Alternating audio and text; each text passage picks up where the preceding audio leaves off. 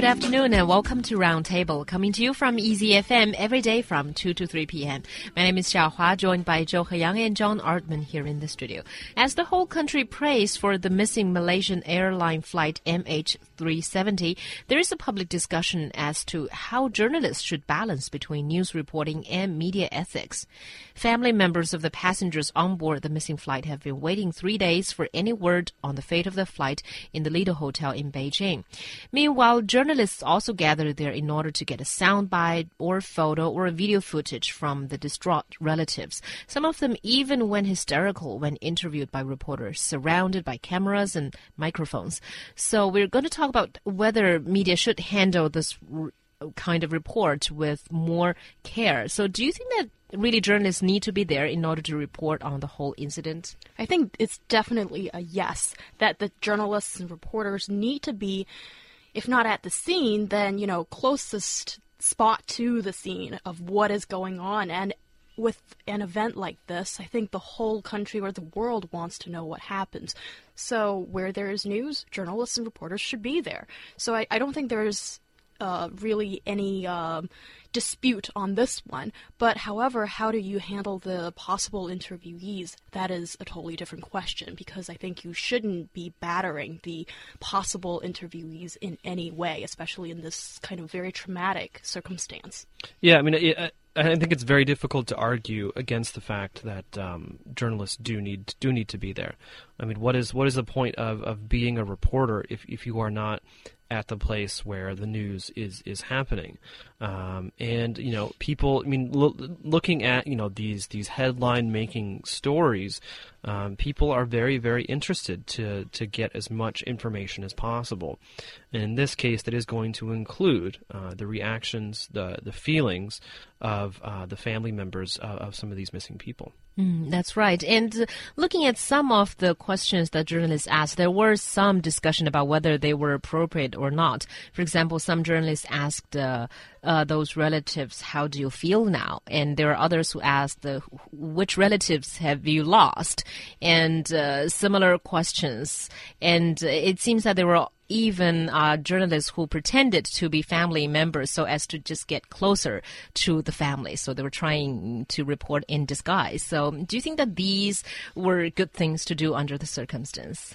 I don't think that is a good thing to do at all. I think it's a terrible thing, especially when um, I think when they're asking inappropriate questions such as who's uh, which relative do you have is on the plane? or you know or or um, how how bad do you feel? Like these kind of things. When well when the interviewee gets hysterical i i don't think there's um I, I can totally understand why they would have that kind of reaction because I think it's sort of like antagonizing people and just battering a poor person who um, is in usually not in a state to even have a logic kind of discussion with you. But I think with these um, journalists, often it just seems like they're like a pack of wolves and they smell blood and then they go for the prey. And that's, you know, that exclusive story that seems um, most valuable to these people. But I think sometimes you need to think about the person, you know, um, right opposite you, think about their feelings as well. Yeah, I mean, to be honest, I don't think that necessarily the, the questions that they were asking were inappropriate. Um, I think I think in general, uh, it's really the, the, the, tactics in and of themselves um, that that were perhaps uh, were inappropriate. And, and, also, I think we have to be really careful here uh, when, when when we talk about these people as journalists, uh, because yes, of course, they are journalists, but not every single journalist is, is actively engaged in number one in this story, number two in covering this story in in, in this way. Um, you know, to be honest, I would classify them more as uh, tabloid. Uh, reporters or tabloid journalists, because these are usually the kinds of tactics um, that um, people that uh, people uh, you know reporting for certain news outlets take when when dealing with a scandal or dealing with um, you know a very public profile story, uh, rather than trying to engage them in a real actual interview and get substantive information. All they're really looking for is um, to be able to provide uh, you know more stuff to make headlines with, uh, more stuff to to to provide uh, their their readers and their viewers with um, as sensational information information as as possible. Uh, and so, you know what? I mean, in terms of um, you know these kind of hysterical reactions, I think that in some senses, you know, that's kind of the reaction that some of these news outlets, in fact, want. They want to be able to show, um, you know, these these people losing control because that's also part of the narrative. You know, look at these poor people and, you know, how, how, how their lives are being affected, uh, while of course not mentioning that they are the ones um, helping to affect their lives in, the, in, that, in that sense. Um, and so again, I mean, the, the, the, questions are, are very, very appropriate because if we're dealing with someone uh, involved in a high profile case who's, you know, their, their, their family or their friends are missing, of course one of the first questions you, you want to ask and to get on record, whether through audio or video, is how that person actually feels. Uh, because that's that's part of the story.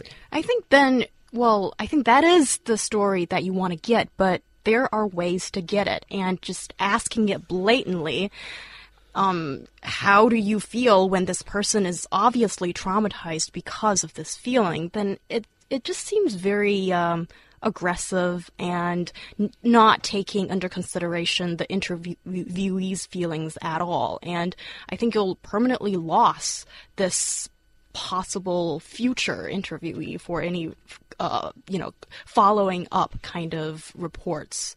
Anyway, I think I'm just I'm very compassionate when it comes to yeah. um, you know this kind of situation. I remember um, you know right after the earthquake of Wenchuan, it happened, and um, I think that was the last time when I saw like um, you know what I call a pack of wolves mm. jumping onto the um, the the poor interviewees and asking for this a very emotive kind of reaction, and actually it spurred a lot of criticism from the public, and I think that was uh, a moment that I was uh, it was memorable for me because I thought, oh, the Chinese general public seems to become more aware of you know this kind of uh, asking questions. The style is just not appropriate. Mm. And also, I think uh, on the one hand, I think yes, some journalists are to blame because of the ways they're asking the questions. But I also want to say that in the sense, the public is to blame as well because it's for us, for the public, that reporters are reporting the stories. And sometimes people want to hear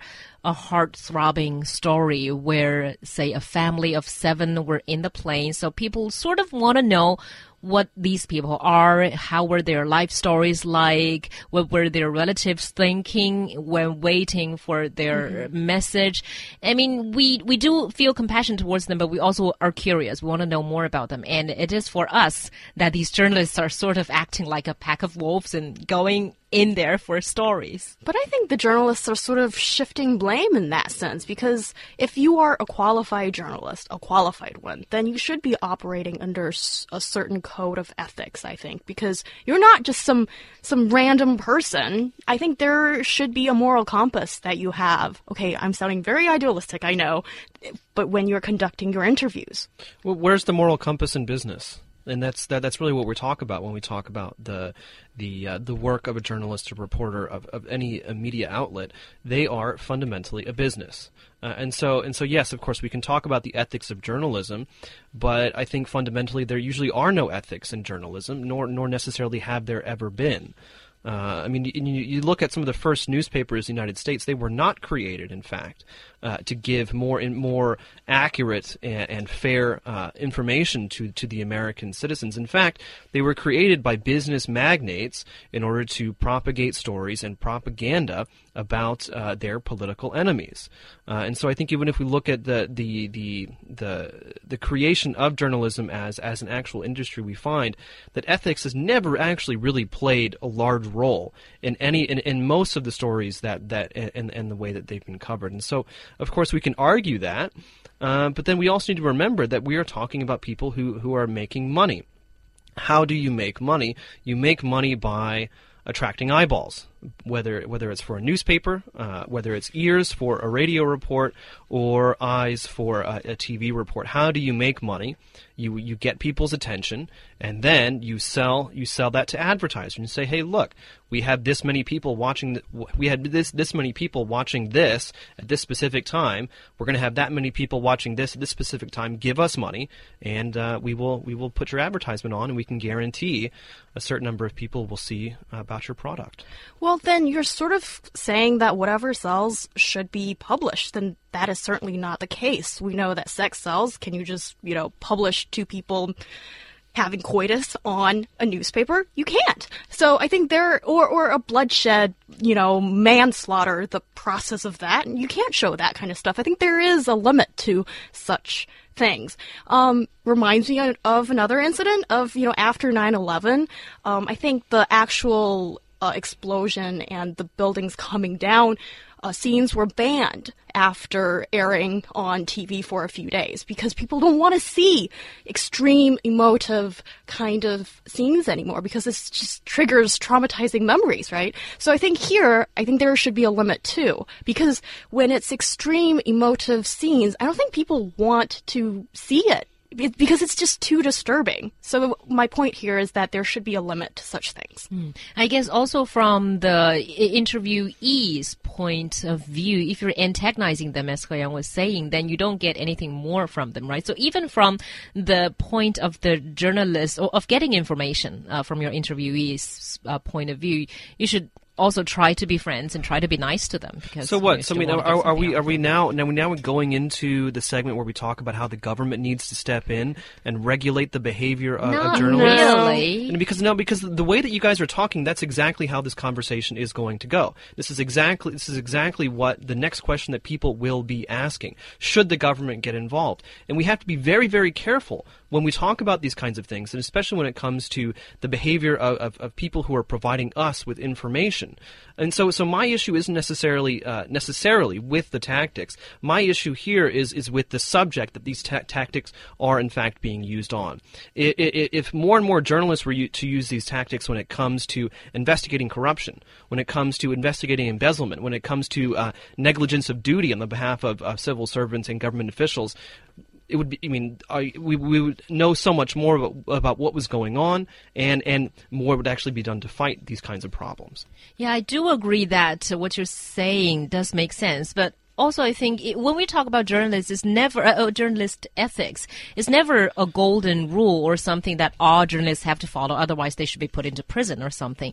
And I guess that's exactly why we're having this conversation now, because everybody has a different standard about journalist ethics and you know what should people follow and what should people not follow in terms of reporting on emergencies.